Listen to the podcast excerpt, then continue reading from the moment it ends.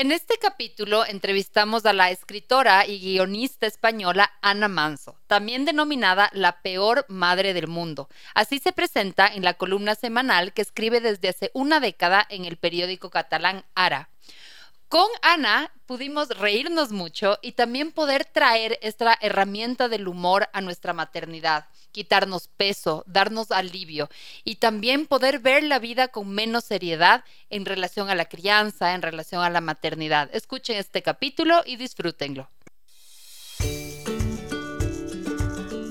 Hola, soy Cone Aitken y yo Paz Dávila. Somos Maternidades Imperfectas, una plataforma que acompaña, empodera e inspira a las mujeres madres a vivir la maternidad como un espacio de autoconocimiento, fuerza y crecimiento personal. Guiamos a las madres desde la maternidad que vivimos hasta la que queremos vivir. Nos interesa reescribir las historias de las mujeres madres, reflexionando y visibilizando maternidades reales, honestas y diversas, alejadas de los juicios y los dogmas que pesan sobre nosotros. Queremos guiar a las mujeres a encontrar su propia voz en la maternidad, a ponerla a su favor y a convertirla en una experiencia de poder y de equilibrio. Nos ilusiona acompañarte a florecer en la maternidad.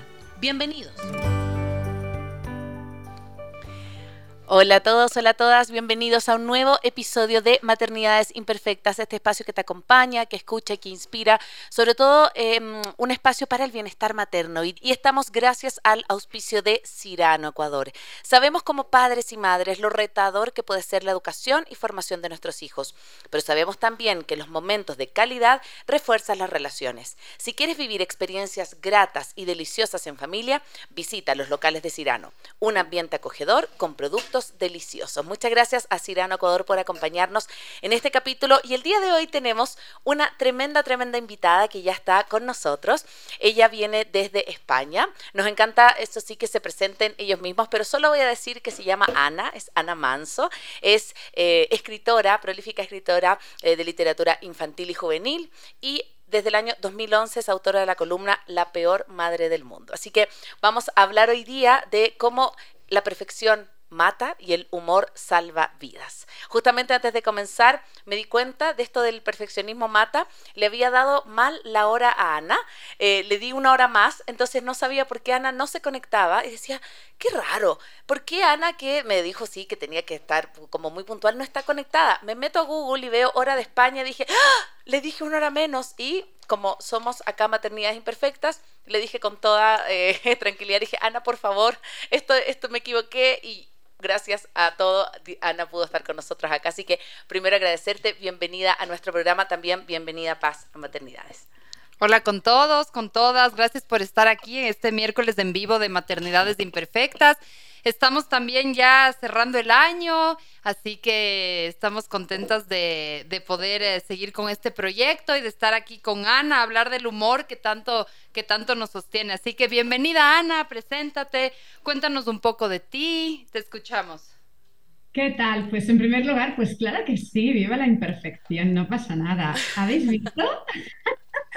ha sido un ejemplo buenísimo. Yo estaba delante del ordenador, no pasa nada, todo se soluciona siempre. Me encanta. Y la verdad es que muy contenta con el título de vuestro programa, que coincide perfectísimamente con el espíritu de todo aquello que yo voy contando en referencia a la maternidad.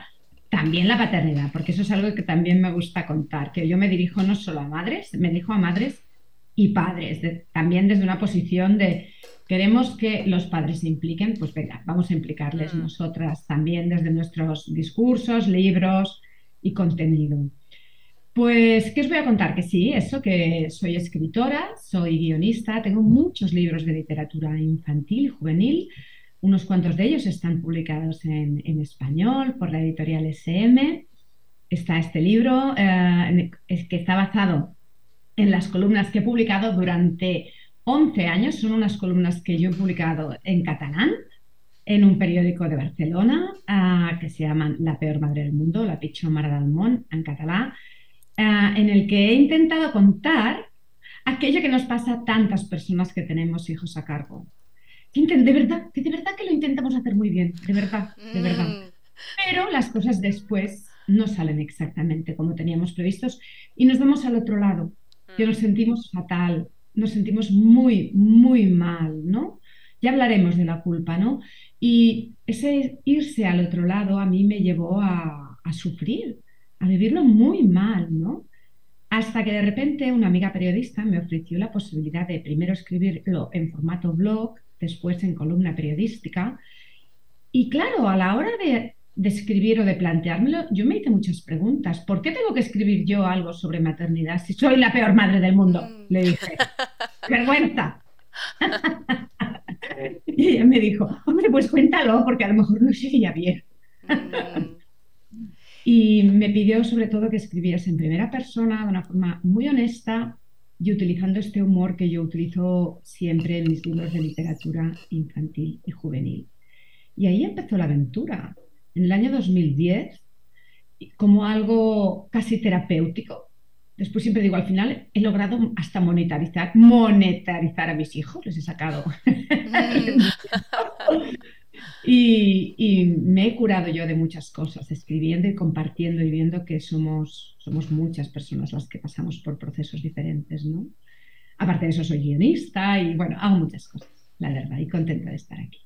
Qué lindo, qué lindo lo que traes, Ana, para nosotros también. Teníamos mucha ilusión de entrevistarte porque nos encantó eso, eso del título, como de, de poder decir esto como de, de, oye, no soy la mejor madre, soy de hecho la peor madre del mundo, que podría parecer un título como poco atractivo, pero al contrario, yo siento que genera mucho esto de em, sentirse llamados, ¿no? Como de sentirse eh, eh, como, como motivados justamente por, no que hay una sola manera de ser mamá, justo cuando con La Paz hablábamos de también el título para este podcast, fue como hay tantas como deberes seres de la maternidad, hay tanto como debería ser, y en realidad cada uno está haciendo lo mejor que puede. Yo, yo tengo acá una frase tuya que me encanta y la quiero leer que dice, para empezar, yo empecé sintiéndome la peor madre del mundo, pero sin orgullo, aunque en realidad debería contar que yo empecé queriendo ser la mejor madre del mundo. Estaba loca. Yo quería ser perfecta, ser maravillosa. Y luego la realidad me puso en su sitio porque la maternidad y la paternidad dice, porque yo me dirijo tanto a madres como padres, es lo que es. Es una experiencia real en que la perfección no tiene ningún tipo de cabida. ¿Cómo ha sido eh, este viaje, Ana, como de poder sentir que tu blog, que tu columna, que lo que tú empezaste como a contar desde tu experiencia, empezó a tener eco en la gente? Como, ¿Cómo notaste que esto no te estaba pasando nomás a ti, sino que era algo mucho más común de lo que podríamos estar mirando? Em, yo empecé con atrevimiento y a la vez con una cierta prudencia de a ver qué pasa, madre mía, ¿no? Por eso mismo, por ejemplo, a mis hijos y también para preservar su intimidad, como diciendo, no tienen la culpa de tener la madre que tienen, que ahora va a ir contando cosas, y les, les, les camuflé los nombres, ¿no? Les puse menor de edad a cargo número uno, número dos, número tres. Entonces todos eran menores de edad a cargo. Ahora ya ha pasado tiempo y ya casi que, casi que todos, ¿no? Ya son mayores. El último tiene 17 años, el pequeño. Y fue muy bonito cómo enseguida empecé a recibir mensajes de otras madres especialmente, los padres también, pero un poco más tarde, diciéndome, menos mal, por favor, menos mal. Menos mal que no soy la única que hace esto lo otro. No soy la única que grito a las 8 de la noche cuando ya estamos desquiciados y ya no tenemos paciencia. Que sí, que no hay que gritar, pero qué, mal, ¿no? Cuando nos, se nos escapa, ¿no? Y, y, ese compartir yo creo que ha sido lo más bonito. De hecho, empezó siendo un blog, luego una columna, ha, sido también sección de radio y sección de televisión, mm. y ahora es, evidentemente, aún se puede encontrar el libro, que es una parodia de manual. Yo en realidad estoy súper contenta del título. Mm. ¿no? a veces digo, bueno, si se me acaba el tema de la escritura, me voy a dedicar al marketing, porque creo que es muy provocador y que llama mucho la atención. Es un mazazo en la cabeza, la peor. Siempre digo, pues sí, Siempre hay quien dice, no, lo soy yo, digo, perdonas, es mío. No me quites ese título. No, porque es evidentemente una provocación. Eh, nadie es el peor padre o madre Ya estaríamos entrando en situaciones sociales alarmantes, ¿no? Y yo no estoy hablando de esas situaciones que existen y son muy graves.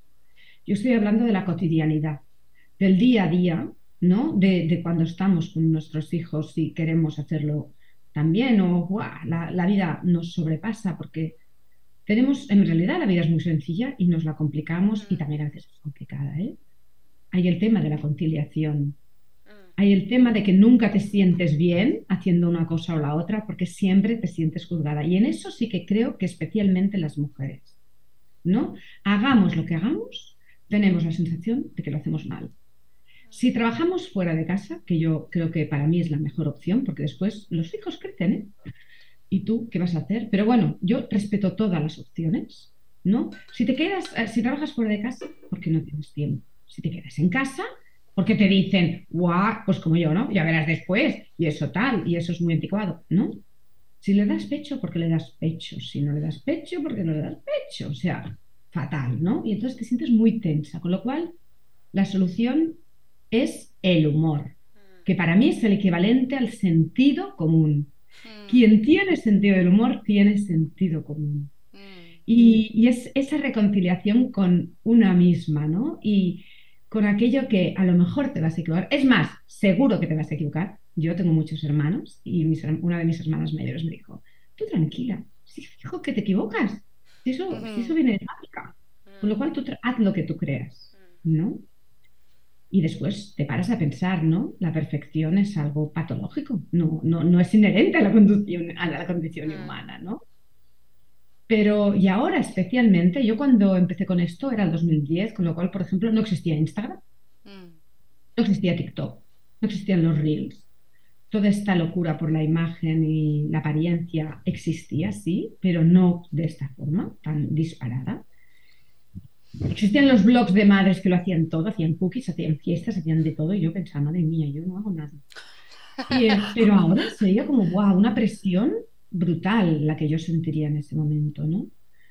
Y, y uno hace lo que puede, ¿no? Y, y, no existe la perfección. Y siempre, ah, también, ¿no? Usando el humor, siempre digo, en realidad, mostrándonos tal y como somos, con, con nuestras imperfecciones, estamos haciéndoles un favor a nuestros hijos porque tú imagínate que tienes una madre perfecta, un padre perfecto, ¿no? Y creces con ese modelo. Y después eres padre o madre, y claro, vas a ser una persona normal. Y vas a decir, lo he hecho muy mal porque mi padre o mi madre sí que lo hacían bien y yo no. Y claro, no, no, em, no hay nadie perfecto y tenemos que rebajar esa presión interna y, externa, ¿eh? hacer oídos sordos a las presiones externas mm. y a las internas, que son más duras muchas muchas veces. Muy duras, ¿eh? Muy duras, sí. Mm. Ana, eh, ¿por qué has elegido hablar de maternidad? A mí siempre me interesa esta pregunta porque es un poco nuestra área también, ¿no? Yo tengo, yo tengo súper claro que mi pasión de la maternidad empieza por una dificultad con la maternidad, ¿no? Eh, entonces quisiera saber cómo, ¿por qué este tema? ¿Qué, ¿Qué, te parece importante de hablar de la maternidad? ¿Por qué, por qué crees que, tu camino ha ido alrededor de, de, esta temática? Mira, yo eh, tengo que decir que, por ejemplo, empecé a escribir libros de literatura infantil y juvenil. Mi dedicación profesional que nunca he eliminado, he ido incorporando cosas. ¿eh? Eh, con la que empecé es la de guionista de televisión. Yo trabajo en series y programas de televisión en la televisión nacional catalana, en TV3. Y, y ya escribía para programas infantiles porque siempre he tenido la vocación de dedicarme a la ficción de público infantil. También para series para adultos. ¿eh? Hmm. Y no iba ligado al tema de yo quiero ser madre, que lo tenía muy claro, sino al tema de cuando yo era pequeña, aquello que leía, aquello que yo veía, me llenaba mucho y creo que tengo una cierta conexión, una conexión fuerte, vaya, con todo ese universo de ficción. Siempre lo he considerado importantísimo. Y cuando se me ofreció esa oportunidad, en realidad la necesidad era sacarme esa sensación de culpa, mm. esa sensación de ser inadecuada de, no haberlo hecho bien, de descubrir que todos estamos igual, ¿no? Es, esa mirada que tenemos hacia los demás, ¿no? De todo el mundo, sus hijos se aprueban, sus hijos les hacen caso, sus hijos son cariñosos, sus hijos se comunican. Y una porra, es mentira. Habrá quien sus hijos se comunican, pero después no comen verdura y después, yo qué sé, suspenden tres y después, ¿no? Mm, tienen una infancia idílica y una adolescencia de muñeco Chucky, yo qué sé, ¿no? Eh, Exacto. O al revés, ¿no? Una infancia espantosa y una adolescencia calmada, o lo tienen todo porque pasan muchas cosas, ¿no? Nada, nada es garantía de nada, ¿no? Pero que no existe, ¿no? Ese, esa familia ideal que nosotros creemos, siempre lo digo, ¿no? Iba por la calle y veía las familias ideales, y entonces cuando yo empecé a escribir esto y la gente me empezó a contar, pensé, pero ¿dónde están las familias ideales? Claro. Siempre digo que hay una especie como de silencio, una omertá, ¿no? Una especie de pacto de silencio. Vamos a esconder nuestras porquerías. Dices, mm. no, vamos a contarlas. No desde el orgullo de, no, nadie tiene que sentirse orgulloso de, de, haberse equivocado más allá de, de ser humano, ¿no? Eh, y de, ser reales. de ser reales, ¿no? esta etiqueta que existe ahora tanto, ¿no? Con el body positive o el be real, ¿no? Pues sí. Y la verdad es que fue una maravilla poderlo sacar, poderlo compartir. Y, ha sido súper emocionante descubrir la complicidad de tanta gente. Mm, Pasó que este julio pasado eh, cerré la columna. Mis hijos ya son mayores. Mi hija tiene 23 años, mi hijo mediano casi 21 y el pequeño hace dos días ha cumplido 17. Ya ha pasado una etapa determinada. No digo que lo tenga todo solucionado porque continúan pasando horrores, ¿vale? Pero sí que es verdad que es mejor dejar paso a gente que tenga, ¿no? niñas y niños más pequeños para hablar mm. directamente ¿no? de este tema, aunque yo siempre, yo hago, sigo haciendo conferencias y sigo haciendo charlas y cosas, ¿eh? Pero en el periódico quizás sí que es verdad que se necesitaba una cierta renovación. Pues a partir de la última columna, los mensajes que yo recibí, mira, aún me emociono, de la gente que me decía, mm. tú no sabes lo que me has acompañado estos 11 mm. años, lo que hemos reído, lo que nos has ayudado. Y claro, tú estás en casa, escribes tu columna, la mandas, sí, vale, ves algunos tweets, ves pero esa sensación de pensar que al otro lado del periódico o, de la web online del periódico había gente que te acompañaba, pues ha sido muy fuerte. Y ahora he empezado otra columna que no tiene nada que ver con esto, pero sí con el sentimiento de positivo, que se llama Viva la vida, visca la vida, en el que quiero contar la vida de las mujeres a partir de los 45 años, porque yo he descubierto que es maravillosa. Yo tengo 53 años y estoy viviendo lo mejor de mi vida. Y tanta gente que me ha dicho, menos mal, ya vuelves a estar aquí. Qué bien, ¿no? Mm. Esa sensación de comunidad es súper gratificante, ¿no? Y, y de quitar peso, de haber ayudado a quitar peso, eso para mí es lo más bonito. Yo lo hice para mí, mm. pero esa sensación de haber ayudado a quitar peso em, ha sido maravilloso. Es como un libro. El libro me propusieron hacer un recopilatorio de columnas y dije, por favor, no hace falta. Las columnas están en la web. ¿Vale? O sea, se pueden pillar por internet. Te haces suscriptor o haces... Eh, eh, ahora no lo descarto, ¿eh? porque han pasado ya tantos años que pienso, pues a lo mejor un recopilatorio de las mejores, no, te digo yo, pero en ese momento pensé, ¿para qué? Y como a mí me gusta la creatividad, le dije, espera, os voy a hacer una cosita así, no, os voy a hacer un, una parodia de manual de cómo ser una madre o un padre imperfecto.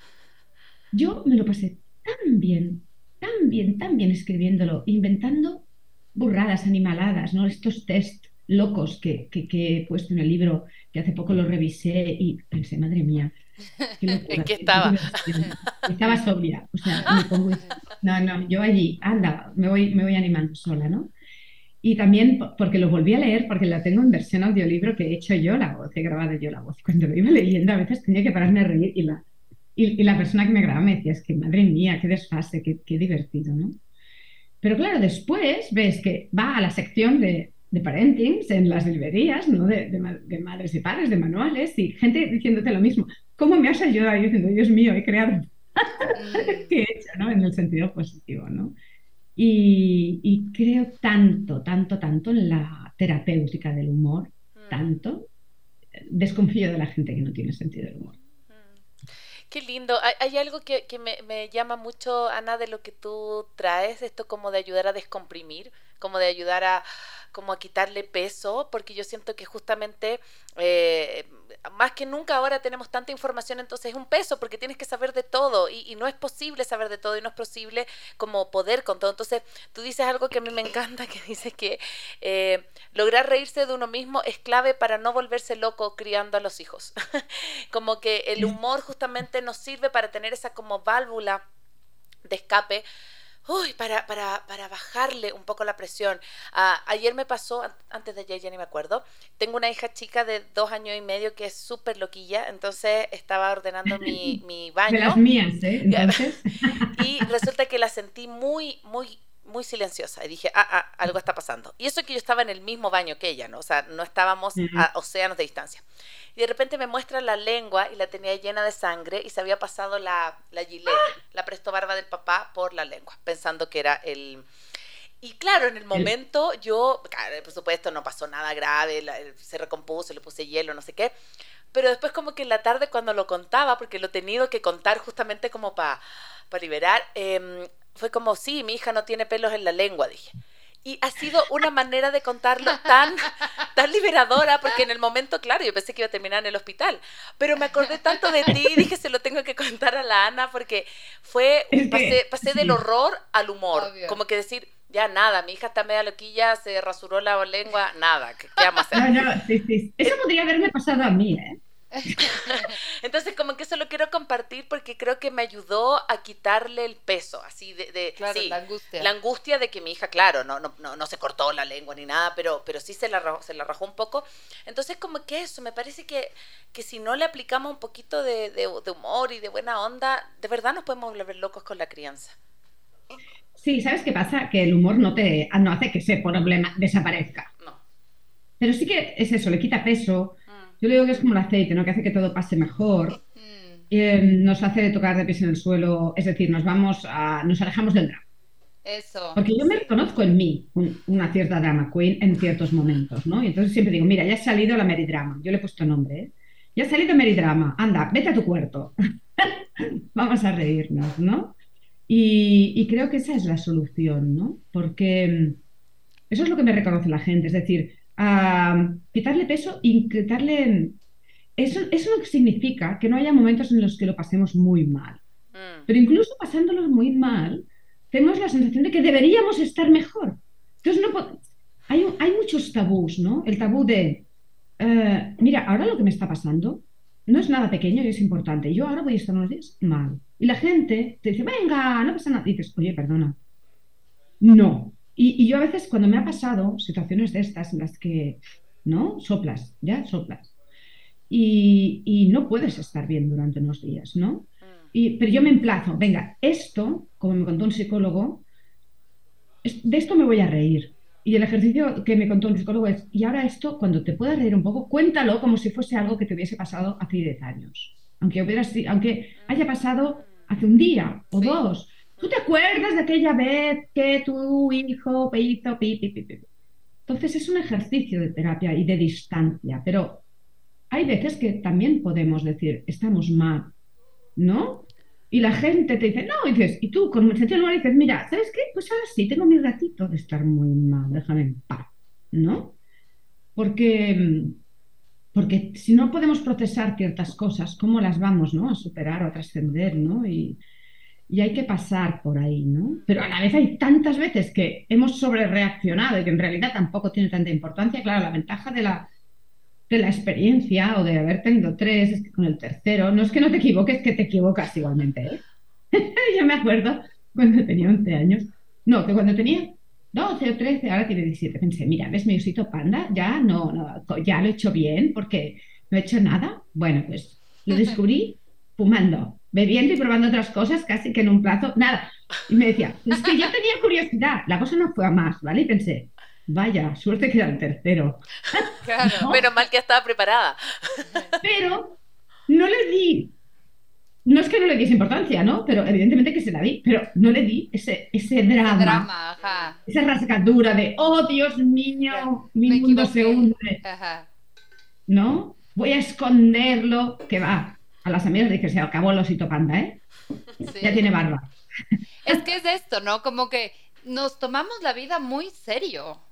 Y creo que el humor nos da justo como esa perspectiva, o sea, esta perspectiva de que hay cosas que tal vez no son tan serias y que van a pasar. Y creo que el humor también a mí me gusta porque me es como un termómetro de que ya algo como ya, ya pasó por mí, como que ya, ya lo superé, ¿no? Entonces esto también me gusta de, del humor. Yo creo que pasa que confundimos el humor con la frivolidad.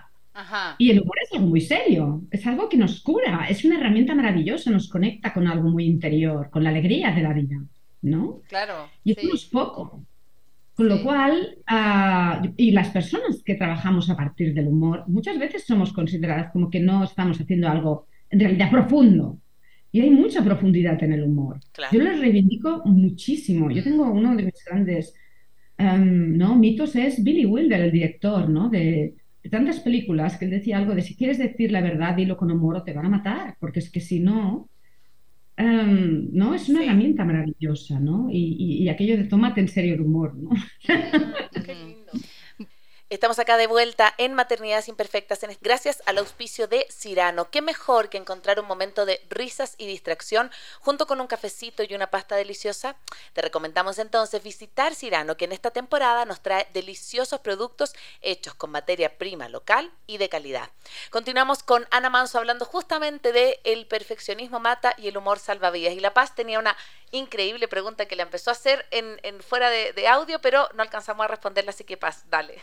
Sí, le preguntaba a Ana de mm, cómo ve esta, esta autoexigencia, esta exigencia por la perfección en su diferencia entre hombres y mujeres. ¿Cómo, cómo has visto tú que es para, para los hombres? ¿Qué, ¿Qué, particularidades hay? ¿La tienen? Porque, por ejemplo, yo el sentimiento de culpa, mm, no no veo tanto en mis amigos hombres papás, o sea, no, sí pasa por ahí, pero para nosotros es como atraviesa, los hombres eh, de vez en cuando lo piensan. Entonces, cuenta, dime tú cómo has visto como este diferente abordaje entre hombres y mujeres.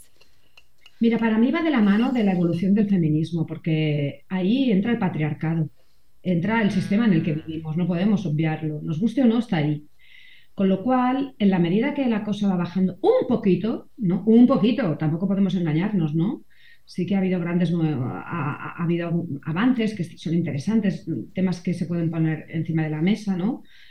Em, ellos se incorporan al papel de padres de una forma diferente, ¿sí? Pero yo a veces también pienso que tiene como la fuerza un reverso tenebroso. Es decir, que hay también el fenómeno de los padres estupendos modernos. Es decir, se incorporan de una forma consciente y están más presentes y se involucran más. Eh, no todos, ¿eh? Mm. Algunos. Total. Atención, ¿eh? La gran mayoría no. A pesar de que hay más, ¿no? Y también a veces vivimos en burbujas determinadas que nos hacen pensar que la cosa va mejor, ¿no? Pero después abres la vista y la perspectiva y es diferente, ¿no?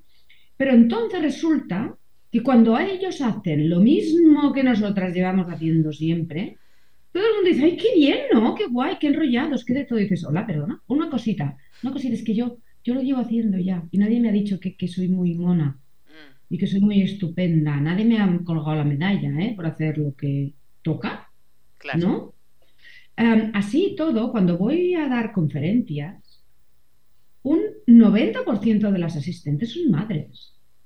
Y hablo en entornos de educación y te cuentan que a las reuniones escolares y quien se encarga de las tareas escolares continúa siendo en un 80% las mujeres, es decir, las madres. Con lo cual, hay un temazo que es el de la conciliación laboral y hay un temazo que es el de la revolución masculina por una nueva masculinidad. Yo siempre digo que esa es la teoría Manso, esa es la revolución pendiente. Mm. Las mujeres ya la hemos hecho, mm, ya está, ¿no? Hemos hecho el trabajo. Em, falta que ellos lo asuman y falta que ellos se reconstruyan y, asuman que se están perdiendo algo muy importante, ¿no? Como es una conexión emocional con sus hijos, porque a lo mejor están muy presentes, pero les tenemos que decir, o no, porque queramos, es no. Eh, eh, la carga mental la continuamos llevando nosotros. Y después la conexión emocional con sus hijos es difícil, la pueden tener cuando son pequeños, pero la que van creciendo es difícil. Y claro, te dicen, no, claro, porque las mujeres dices, hola, perdona, yo diría que la facultad de psicología no pone psicología para mujeres. La psicología está hecha para hombres y mujeres, ¿no? Para personas, ¿no? Em, todas, todas, todes, ¿no? Ah, y, con lo cual tienen una revolución emocional pendiente. Que si la hacen, asumirán esa, eh, esa culpa, que no, no, hace falta que cometan nuestros errores, ¿eh? pero nos acompañarán de una forma diferente en la crianza. Con lo cual, bueno, yo espero que ¿no? Eh, mis hijos vivan la maternidad y la paternidad de una forma un poco más evolucionada. ¿eh? O sea que espero que espero que esto vaya cambiando. Es decir, hay, hay apuntes, hay brotes verdes, ¿eh? No, no quiero ser fatalista, ¿eh? Pero es cierto que ya no solo en el tema de la crianza, sino en general, los hombres tienen el tema pendiente de mirarse hacia adentro y aceptar la vulnerabilidad. Nosotros somos vulnerables y mira qué estupendas. Mm. ¿No? Sí. Sí, a mí me parece como, como súper poderoso también porque justo conversábamos con La Paz la otra vez, ella tiene un, un niño, yo tengo dos niñas, como que te, también te, acompaña en esa labor de cómo criar cuáles son los hombres y las mujeres que van a, van a, van a ser después papás, digamos, como que con cuál es la, la, mirada que te están, que están criándose, cuál es la, eh, eh, como el, el, modelo, claro, el modelo papá, el modelo mamá. Yo, Exacto, exacto. Yo, yo pensaba también con algo que tú hiciste que me encantó cuando lo leía.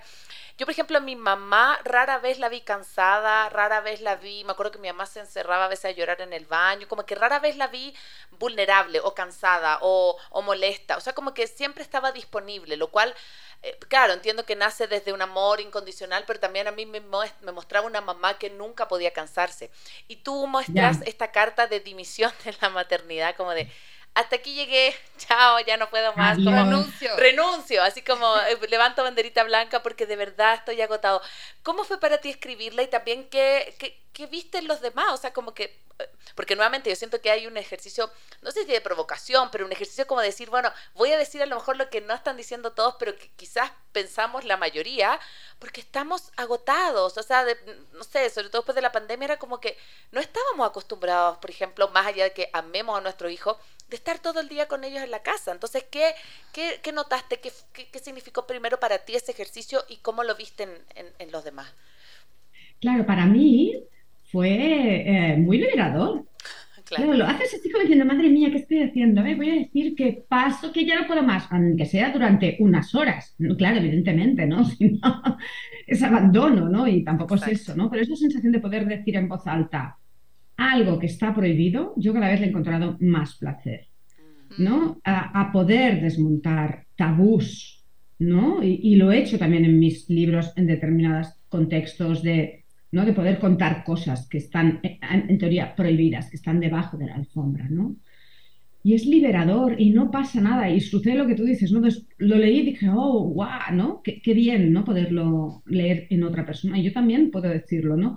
Aquí hay un, filósofo y maestro que trabaja también con pedagogía, Gregorio Luri, que en uno de sus libros eh, escribió, a partir de las 10 de la noche tienes derecho a estar cansada, a no querer hacer deberes ni ayudar en nada. Le dije, mm, un día que lo conocí, me, Gregorio le tengo mucha adoración por muchas de las cosas que dice. Y le dije, ¿me puedes hacer una nota para casa, por favor? Es que...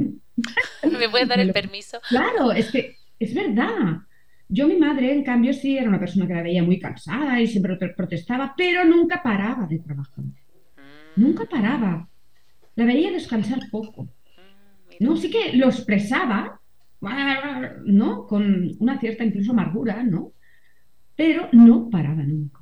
Era una gran trabajadora, una infatigable trabajadora, ¿no?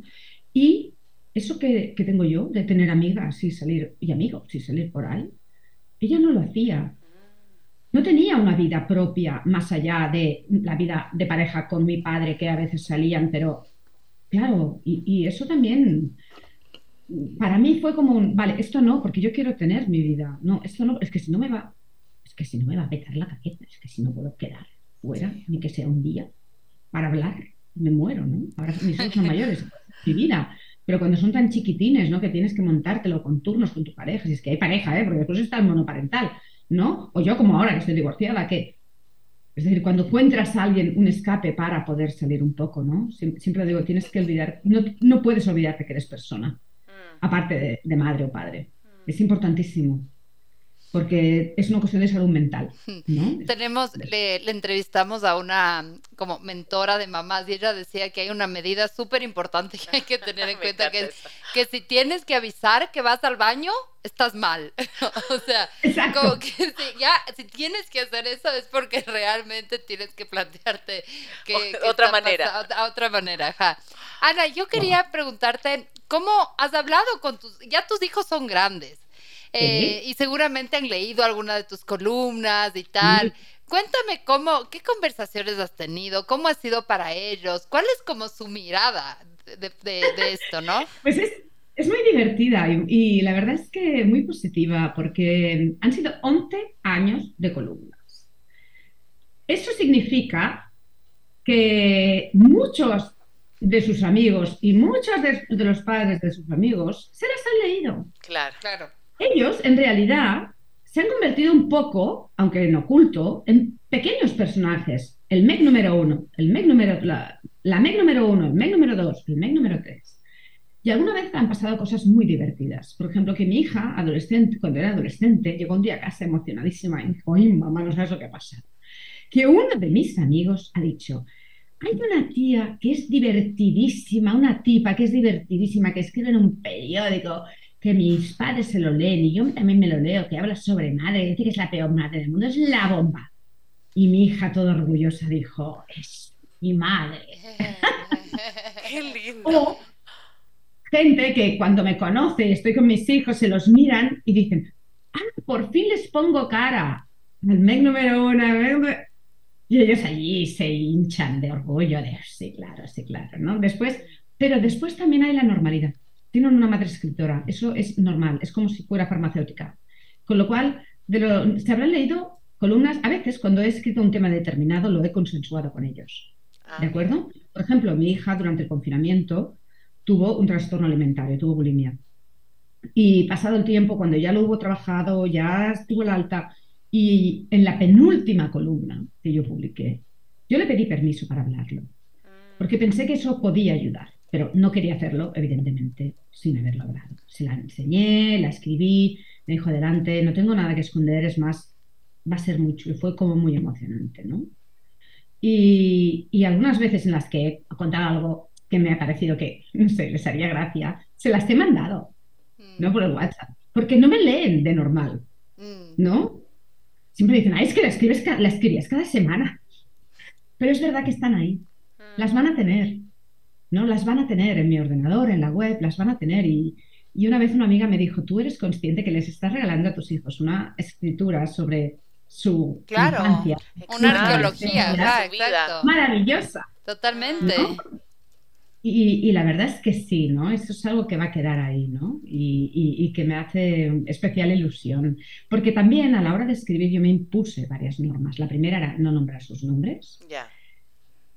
La segunda era acabar siempre en positivo. Es decir, yo no quería que viesen una madre amargada por la experiencia de madre, que es muy legítimo estarlo, no me confundan, no, no, no quiero, es muy legítimo.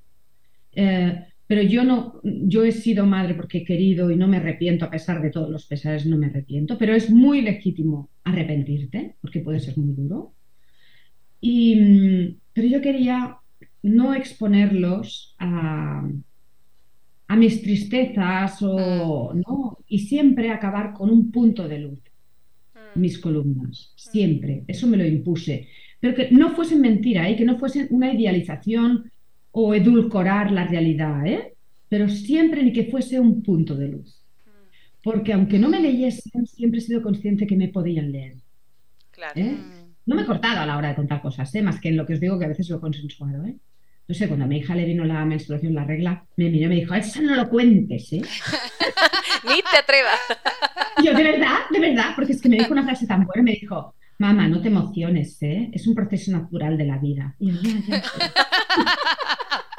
Y la miré y dije, esto es muy gracioso. Y me dijo, no lo cuentes, ¿eh? Ah, y otras veces me decían, esto lo puedes contar, ¿eh? que nos ha quedado muy divertido. O sea que sí, hay este juego, ¿eh? ha, habido este juego y esta complicidad por parte suya, la verdad es que sí. Qué hermoso. Y, alguno de mis hijos, ¿eh? cuando he llegado del cole, ya mi maestra ya sabe quién eres. Mm. Estamos acá de vuelta, casi terminando este capítulo que ha sido hermoso, nos hemos reído mucho y es un capítulo que esperamos mucho porque Eh, también terminar el año, siento yo, bajándole esta carga como de tanta, tanta seriedad, ¿no? Y conectarnos con el humor. Estamos con Ana Manso, escritora, guionista y la peor madre del mundo, autodenominada por ella misma, eh, hablando de algo que vimos justo en el, en el break musical y que me gustaría que lo contaras a nuestra audiencia. Hay un decálogo que tú hiciste justamente de la peor madre, de, de como este decálogo hacia los padres y cuéntanos qué haces en las charlas que me encantó cuando lo contaste para, para como poder un poco descomprimir. Siento yo que la maternidad puede ser medio globo, así como a punto de explotar, y tú lo quisiste como sacarle ese espacio para, para, para un poco. ¿no? Uh, siempre durante todas las charlas al final les digo, no, yo lo que quiero es que os vayáis con la lección aprendida, quiero estar seguro de que por favor nos vamos a reír y vamos a bajar todo, ¿no? Entonces les proyecto el decálogo y les hago pronunciar, yo leo punto por punto, ¿no?